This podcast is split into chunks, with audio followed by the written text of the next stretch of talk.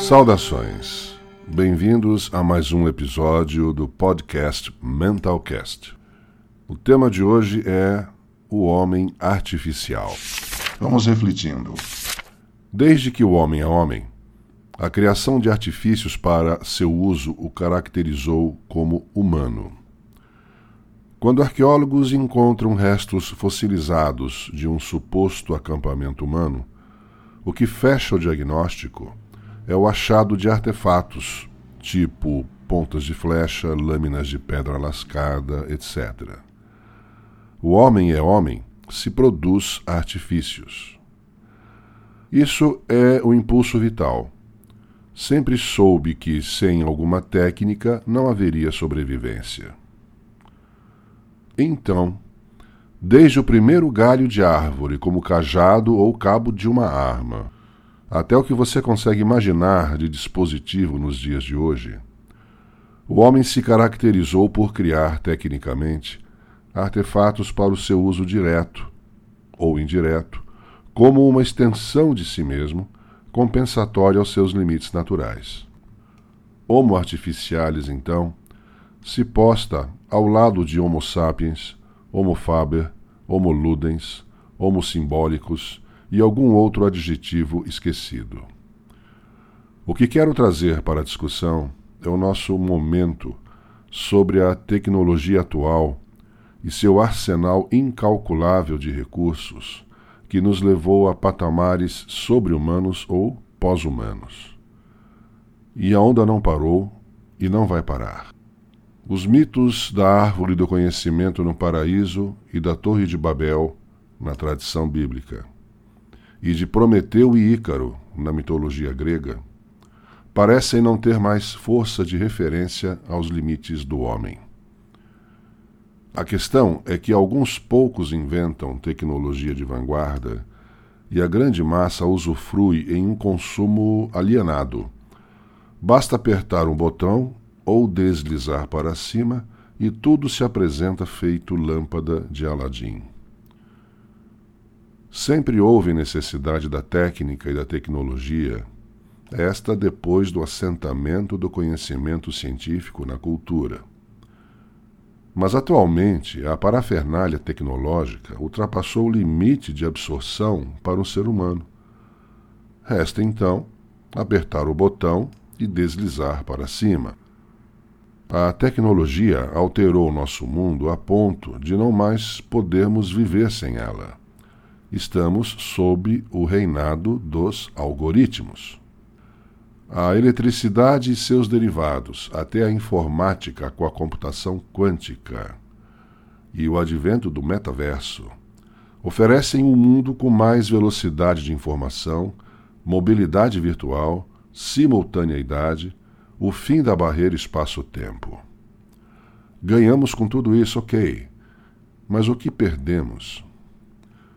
A tecnologia invadiu dimensões concretas, modificando geneticamente gêneros alimentícios para resistir às pragas, arquitetando moléculas novas que não havia na natureza para uso medicinal e industrial, e nos deu uma profusão de órteses e próteses, desde a coroa dentária até marca-passos, e quadris e corações artificiais.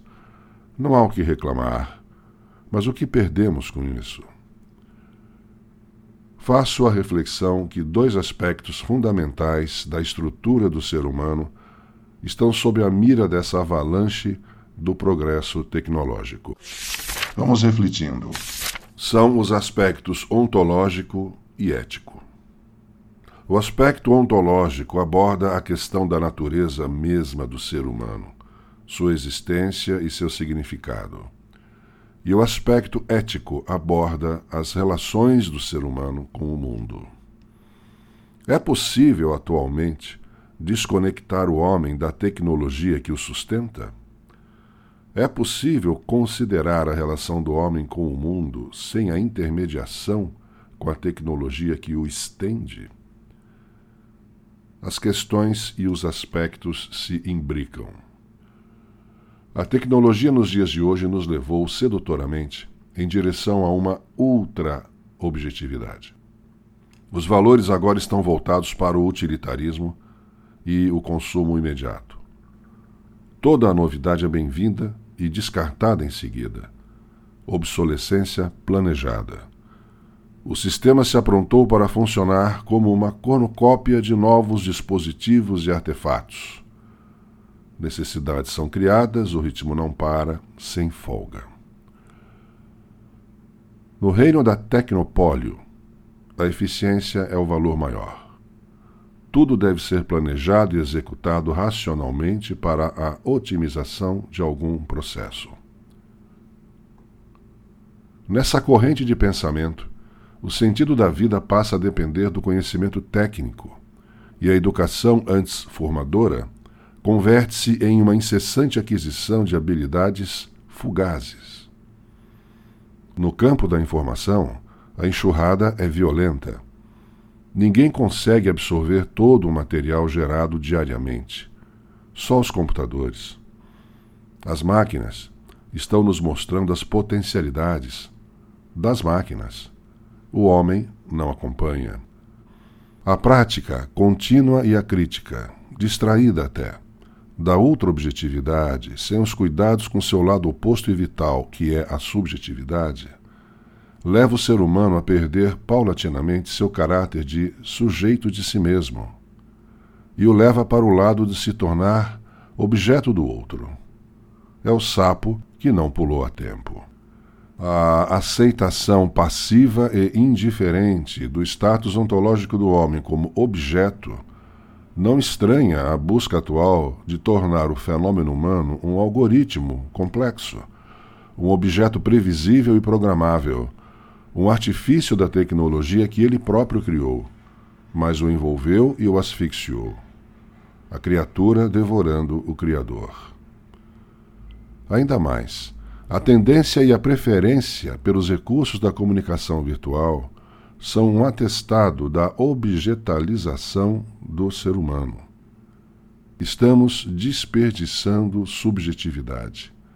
Ao praticarmos contatos não presenciais, realizamos uma descaracterização de um dos atributos que muito nos define como humanos, que é o contato próximo e afetuoso, o olho no olho, a cumplicidade sociabilidade virtual desnutre a alma e aumenta cada vez mais a massa daqueles que se julgam saciados por essa dieta rala.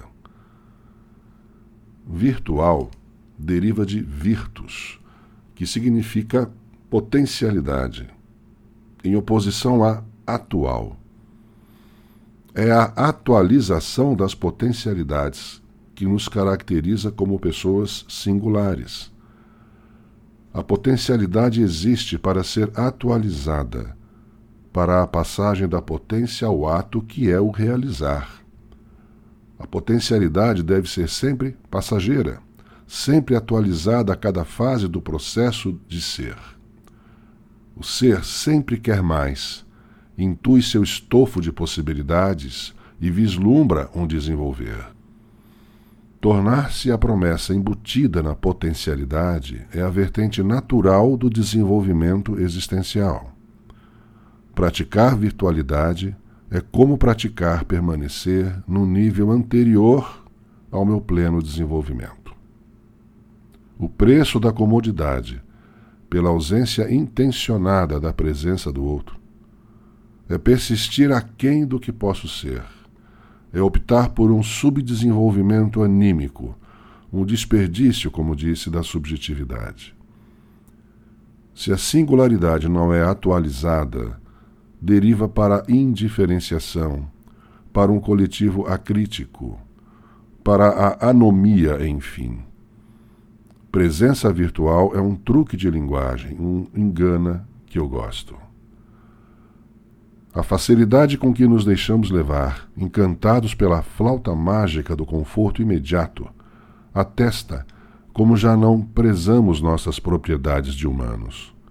A virtualidade nas relações permite a frieza calculista, impune, alimenta um estilo defendido, distancia, não aproxima.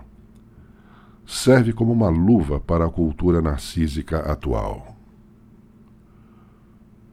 a proclamação da autossuficiência, que é a antítese da peculiaridade humana, que é a interdependência, é o fecho dourado da admissão tácita que nos tornamos objetos naturalmente.